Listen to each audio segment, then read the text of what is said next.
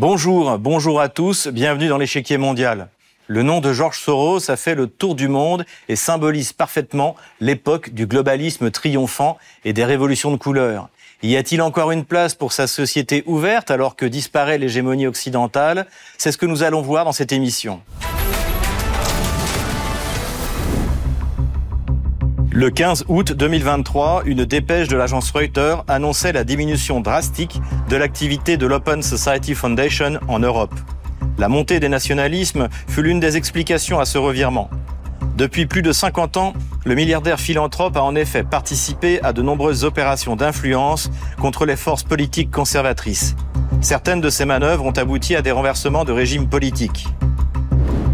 Le départ de George Soros, c'est aussi la fin d'une époque, celle où l'Occident triomphant et riche, tel qu'il est sorti de la guerre froide, pouvait imposer sa vision du monde et ses mœurs au reste de la planète. Les temps ont changé et c'est sans doute le constat qu'a fait George Soros en désignant son fils pour lui succéder.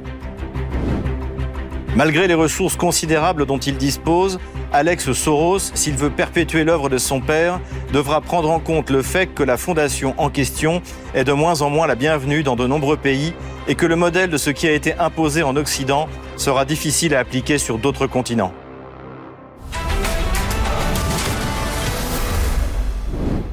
Le monde de George Soros et de la société ouverte se divise en deux.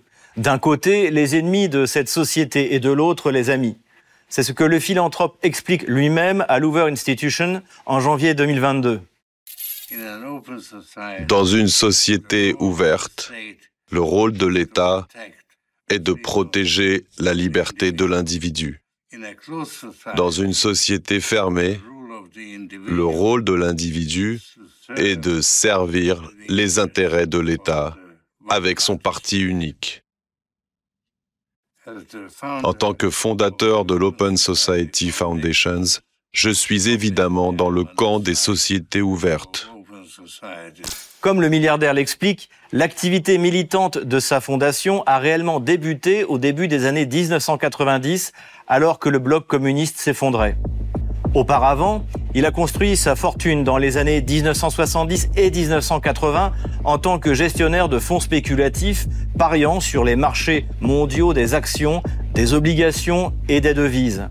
Sa manœuvre spéculative contre la livre sterling avait d'ailleurs coûté cher à l'Angleterre en 1992. 16 septembre 1992. La livre est dévaluée. Le crime parfait de Soros. Le plus grand hold-up monétaire d'échange flottant fut mené par le bras droit de George Soros, Stanley Druckenmiller. Il eut l'idée d'une attaque spéculative sur la livre sterling en 1992. Comme son homologue italienne, la monnaie anglaise apparaissait surévaluée et vulnérable. Elle était arrimée au Deutsche Mark, alors la plus solide des monnaies européennes, selon un taux de change qui était de moins en moins crédible et réaliste.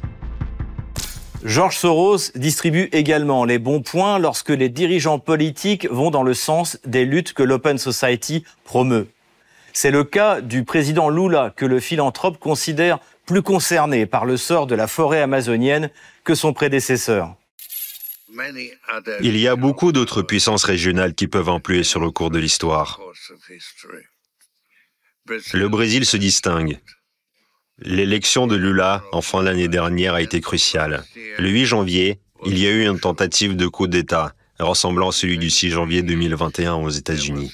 Lula l'a géré de façon magistrale et établi son pouvoir en tant que président. Le président est à le Brésil est en l'avant-garde du conflit. Le Brésil est à l'avant-garde du conflit entre les sociétés ouvertes et fermées, et aussi à l'avant-garde de la lutte contre le changement climatique. Il doit protéger les forêts tropicales, promouvoir la justice sociale et relancer la croissance économique. Tout cela en même temps. Il aura besoin d'un fort soutien international, parce qu'il n'y a pas de chemin vers des émissions nettes nulles s'il échoue. En revanche, George Soros et la société ouverte ont leurs ennemis, au premier rang desquels Donald Trump et Vladimir Poutine, comme au forum de Davos en janvier 2018. Je trouve que le mouvement actuel de l'histoire est plutôt douloureux. Les sociétés ouvertes sont en crise et diverses formes de dictature et d'États mafieux, illustrées par la Russie de Poutine, se multiplient. Aux États-Unis, le président Trump aimerait établir un État mafieux, mais ne le peut pas parce que la Constitution, les institutions et une société civile dynamique ne le permettront pas. Le président hongrois Viktor Orban occupe une place particulière sur cette liste car c'est un compatriote de George Soros, ce qui ne l'a pas empêché de fermer en 2018 l'université fondée par le philanthrope. La fondation Soros quitte la Hongrie sous la pression du gouvernement. Le Premier ministre hongrois considère M. Soros comme une personne irresponsable qui s'immisce dans les affaires intérieures du pays. Le débat a connu un nouveau tournant lors de la crise migratoire en 2015. M. Soros soutient la politique migratoire libérale qui veut permettre aux demandeurs d'asile de s'installer en Hongrie. Le gouvernement Orban cible également l'université américaine qui envisage désormais de relocaliser la plupart de ses activités à Vienne. Pour le Premier ministre Viktor Orban, George Soros est son opposant principal car il s'oppose à la refondation de l'Europe sur ses valeurs chrétiennes. C'est ce qu'il explique aux conservateurs américains au Texas en 2022. Je connais très bien George Soros. C'est mon adversaire. Il ne croit en aucune des choses auxquelles nous croyons. Et il a une armée à son service, de l'argent, des ONG, des universités, des instituts de recherche et la moitié de la bureaucratie à Bruxelles. Il utilise cette armée pour imposer sa volonté à ses adversaires comme nous, les Hongrois. Il pense que les valeurs qui nous sont chères ont conduit aux horreurs du XXe siècle. Or, c'est tout à fait le contraire. Nos valeurs nous protègent pour ne pas répéter les erreurs du passé. Les horreurs du nazisme et du communisme se sont produites parce que certains pays occidentaux en Europe continentale avaient abandonné leurs valeurs chrétiennes. Et les progressistes d'aujourd'hui envisagent de faire la même chose. Ils veulent abandonner les valeurs occidentales et créer un nouveau monde, un monde post-occidental. Qui va les arrêter si ce n'est nous? En 2019, toujours au forum de Davos, le président chinois rejoint à son tour la liste des ennemis de la société ouverte. La Chine n'est pas le seul régime autoritaire au monde, mais elle est certainement le plus riche, le plus fort et le plus développé en matière d'apprentissage automatique et d'intelligence artificielle. De ce fait, Xi Jinping est l'adversaire le plus dangereux pour ceux qui croient au concept de société ouverte. Mais Xi n'est pas le seul. Les régimes autoritaires se propagent partout dans le monde et s'ils réussissent, ils deviendront totalitaires. L'activisme et les déclarations de George Soros lui attirent souvent des réactions hostiles. C'est le cas du Premier ministre israélien Benjamin Netanyahou ou du gouvernement indien. Le ministre des Affaires étrangères indien, Subramaniam Jaishankar, avait apporté une réponse cinglante aux milliardaires en février 2023. Monsieur Soros est une personne âgée, riche et opiniâtre qui vit à New York et qui croit toujours que ses opinions devraient déterminer la façon dont le monde fonctionne. Selon lui, ce n'est pas important qu'il s'agisse d'un pays de près d'un milliard 400 millions d'habitants, nous y sommes presque, dont les électeurs décident comment le pays doit être dirigé. Il y a d'autres exemples similaires. Quand des gens comme lui pensent que l'élection n'est bonne que si le candidat qu'ils veulent voir gagner gagne. Si le résultat est différent, ils diront que c'est une démocratie défectueuse.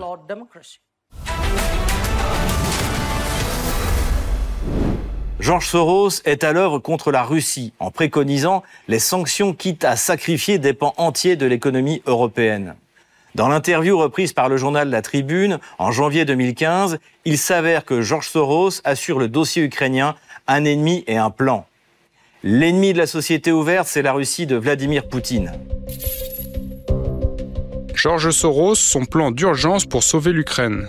L'Union européenne est confrontée à une Russie renaissante qui, de partenaire stratégique, s'est mue en opposant stratégique. À la place du communisme, le président Poutine a fait se développer une idéologie nationaliste reposant sur des bases ethniques, sur le conservatisme social et sur la foi religieuse, fraternité des peuples slaves, homophobie et sainte Russie. Son plan aussi est simple. sanctions contre la Russie, quitte à ruiner une partie de l'économie européenne, et une aide massive à l'Ukraine. Les sanctions sont un mal nécessaire. Elles sont un mal parce qu'elles touchent non seulement le pays visé, mais aussi ceux qui imposent ces mesures. En apportant son aide à l'Ukraine, l'Europe pourrait renouer avec les valeurs et principes fondateurs de l'Union européenne, et c'est pour cela que je consacre une telle énergie à faire valoir qu'elle doit absolument revoir sa position. Les plans post-Maïdan de Georges Soros s'avèrent être un échec cuisant. La Russie triomphe des sanctions occidentales en accomplissant un saut qualitatif dans les secteurs agricoles et bancaires. Les milliards pour Kiev n'arriveront pas non plus, car l'Union européenne constate l'aggravation de la corruption jusqu'au plus haut niveau de l'État, comme à l'automne 2021.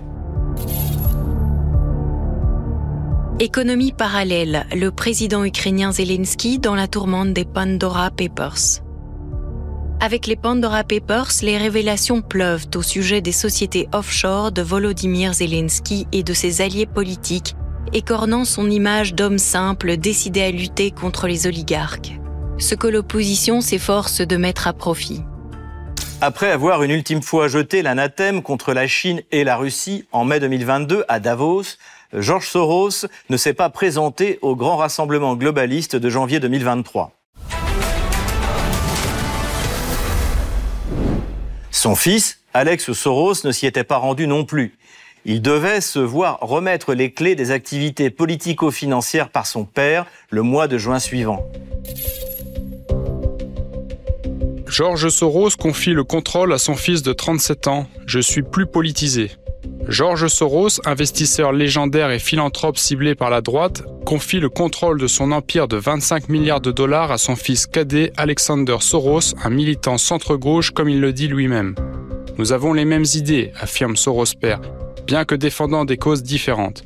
Celle-ci inclut le droit de vote et à l'avortement ainsi que l'égalité des genres. Il envisage de continuer d'utiliser les poches familiales bien pleines pour soutenir des hommes politiques américains de gauche. L'un des objectifs ouverts d'Alex Soros est de s'opposer au retour de Donald Trump à la présidence des États-Unis. En revanche, l'héritier désigné a décidé de désengager la fondation familiale du continent européen au mois d'août dernier. La fondation Soros veut limiter ses financements dans l'UE dans le cadre de sa nouvelle stratégie, correspondance interne. Open Society Foundations l'association caritative fondée par le milliardaire George Soros envisage de retirer ou de mettre fin à une grande partie de son activité au sein de l'Union européenne afin de se recentrer sur d'autres régions du monde, selon un courriel interne auquel Reuters a eu accès. La fondation a annoncé au mois de juin que le financier américain de 93 ans céderait sa fondation de 25 milliards de dollars à son fils Alex. Au mois de juillet, l'association a annoncé faire un virage stratégique en licenciant 40% de son personnel total. Signe des temps, à la veille de passer la main à son fils, George Soros s'est attiré les foudres du très influent Elon Musk. George Soros déteste l'humanité selon Elon Musk. Elon Musk a écrit sur Twitter que George Soros est l'humanité et que le milliardaire et méga donateur progressiste me rappelle Magneto, un méchant de bande dessinée qui figure dans la série X-Men de Marvel. Alex Soros a bien l'intention de poursuivre l'œuvre philanthropique de son père. Pour autant, le monde dans lequel il évolue n'a plus grand-chose à voir avec celui de l'Occident triomphant des années 1990. C'est pour tenter d'apporter une réponse à cette question que je reçois Pierre-Antoine Plaquevent, cofondateur du think tank Strategica, auteur de Soros et la société ouverte métapolitique du globalisme et de Société ouverte contre-rasie géopolitique du globalisme qui sortira en septembre de cette année. Bonjour Pierre-Antoine Plaquevent. Bonjour Xavier Moreau. On peut dire que vous êtes le spécialiste français de, de Georges Soros.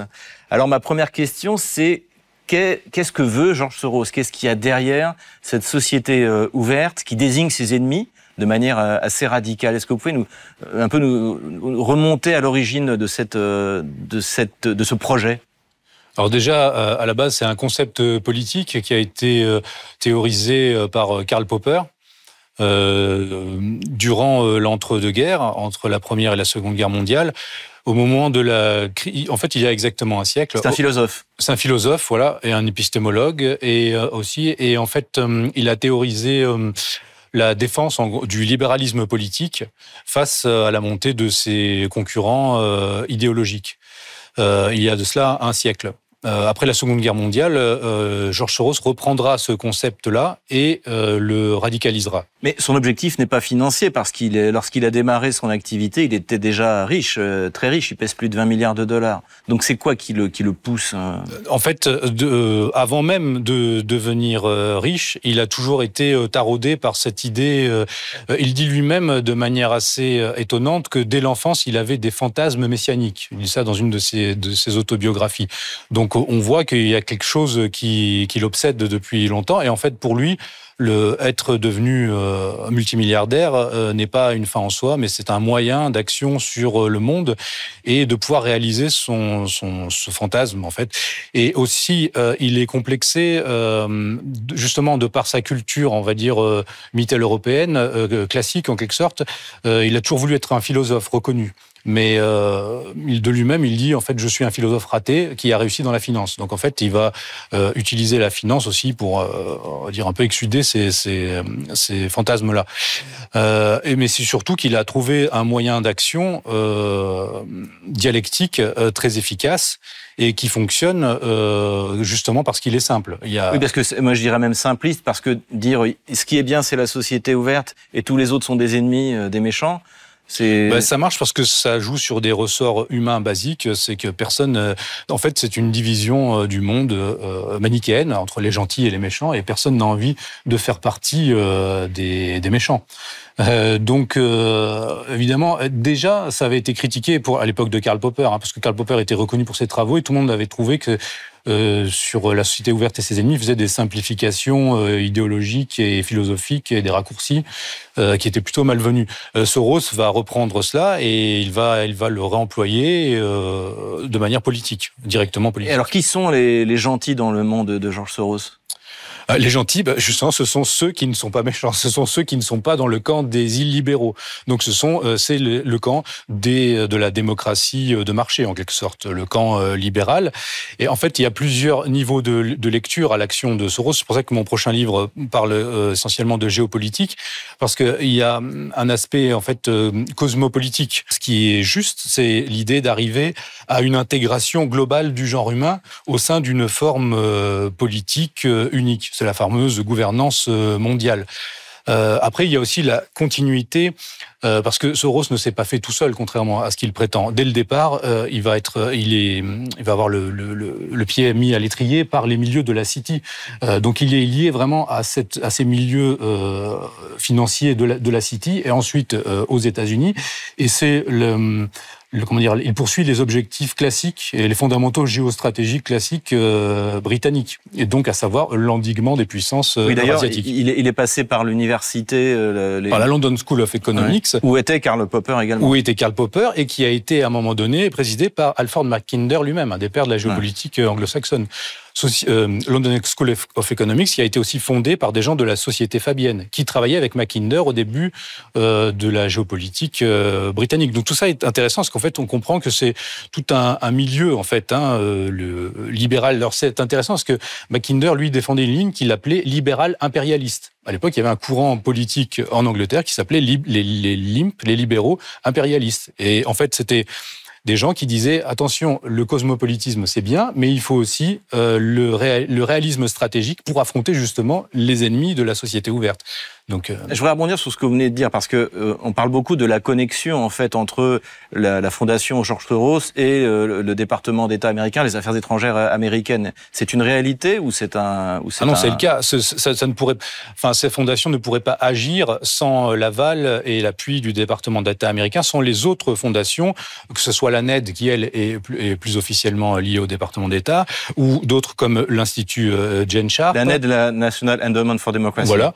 Mm l'Institut Jane Sharp, le, tout, tout, ce genre de, de, de groupes d'ONG, en fait, hein, qui sont non gouvernementales, mais euh, finalement, euh, ce sont des, moi je les appelle des vecteurs furtifs euh, gouvernementaux, en quelque mmh. sorte, mais on les appelle non gouvernementaux. Par contre, ils sont anti-gouvernementaux face aux gouvernements, aux rivaux niveau stratégique des Anglo-Américains, ça c'est clair.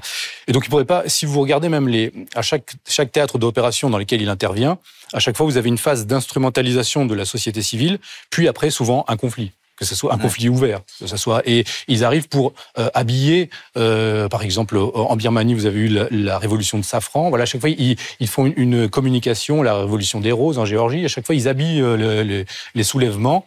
Appuyés de l'étranger. Il peut y avoir des vrais soulèvements qui, eux, vont s'immiscer à l'intérieur, comme on a eu récemment en Algérie avec le Irak. Eh ben, ils, ils se sont mis dedans.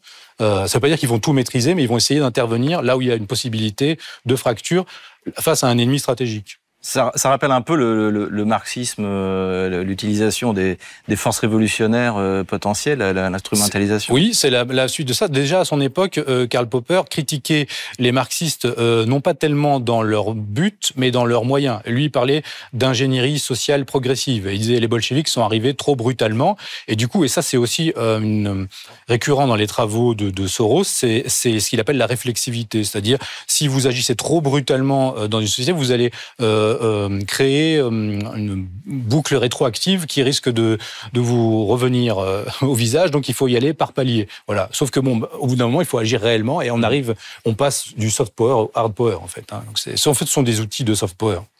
au mois d'août donc 2023, le, une dépêche de Reuters a annoncé que la fondation donc pour la, la, société ouverte allait réduire de manière significative ses activités en Europe c'est quoi ces missions accomplies? Déjà, il y a le passage euh, de de pouvoir en quelque sorte euh, envers son fils, enfin l'un de ses fils, hein, mhm. puisque les autres sont dans les affaires. Lui, c'est le fils le plus politique en quelque sorte.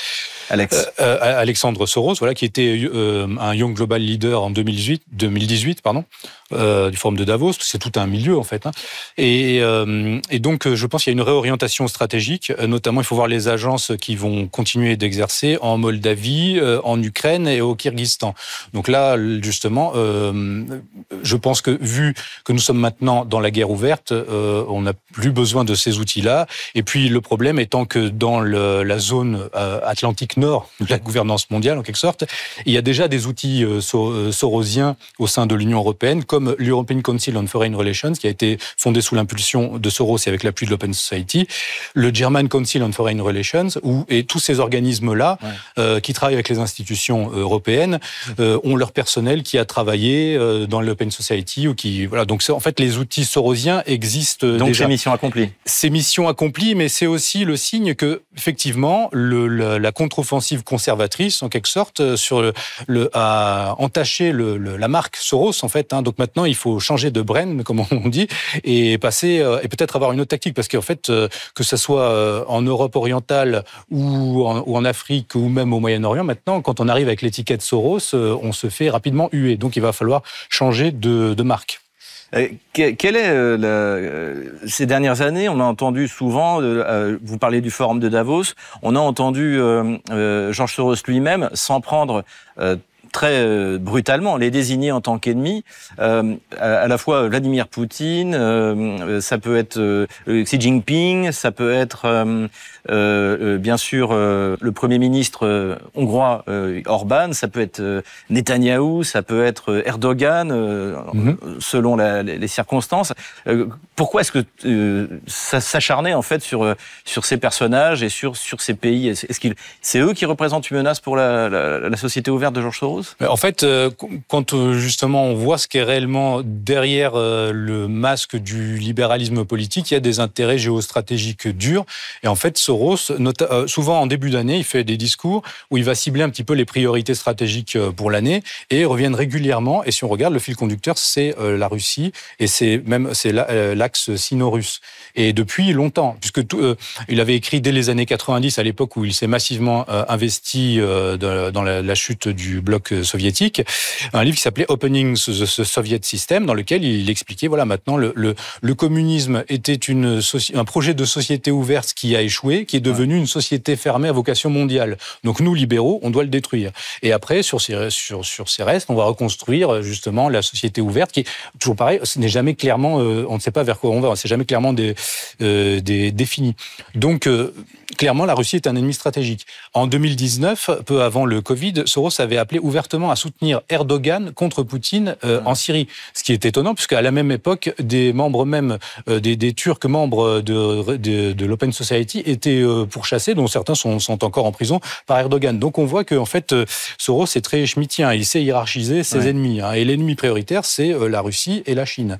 Je, je, dirais même que c'est euh, aujourd'hui la Russie avant la Chine. Quand on voit l'implication de George Soros dans le dans Maïdan, euh, dans le, les, les, sanctions contre la Russie, euh, euh c'est plutôt, on a l'impression que c'est l'arc ennemi, c'est Vladimir Poutine et la, et, la Russie. Et c'est depuis euh, depuis des années en fait. Hein. Comme je disais, dès son investissement euh, à l'époque de la fin du, du communisme jusqu'à notre époque, il y a un fil un fil conducteur et avec euh, là aussi des en fait une théorie du complot libéral, hein, puisqu'en fait Poutine serait derrière tout un tas de, de phénomènes qui détruisent qui détruiraient la, la société libérale d'après lui, hein, que ce soit l'immigration, que ce soit donc si on lit ces textes, en fait, on voit que c'est du complotisme ouvert et autorisé.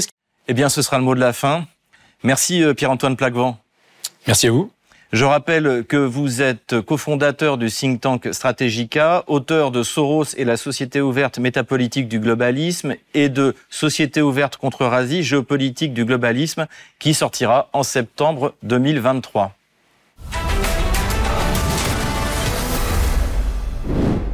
Comme d'habitude, on termine notre émission avec vos questions que vous nous posez sur les réseaux sociaux, Telegram ou Odyssée, avec le hashtag échiquier mondial RT en français. Une question nous a été envoyée par Lionel. Que fait ou que va faire la Fondation Soros en Afrique? La Fondation pour la Société ouverte a fait ses premières armes en Afrique. En Afrique du Sud précisément, où en 1979, des bourses sont distribuées aux étudiants noirs victimes de l'apartheid à l'Université du Cap. Quelques années plus tard, en 2000, à Dakar, est fondée l'OSIWA, ou l'initiative de la Société ouverte pour l'Afrique de l'Ouest, puis en 2005, pour l'Afrique de l'Est.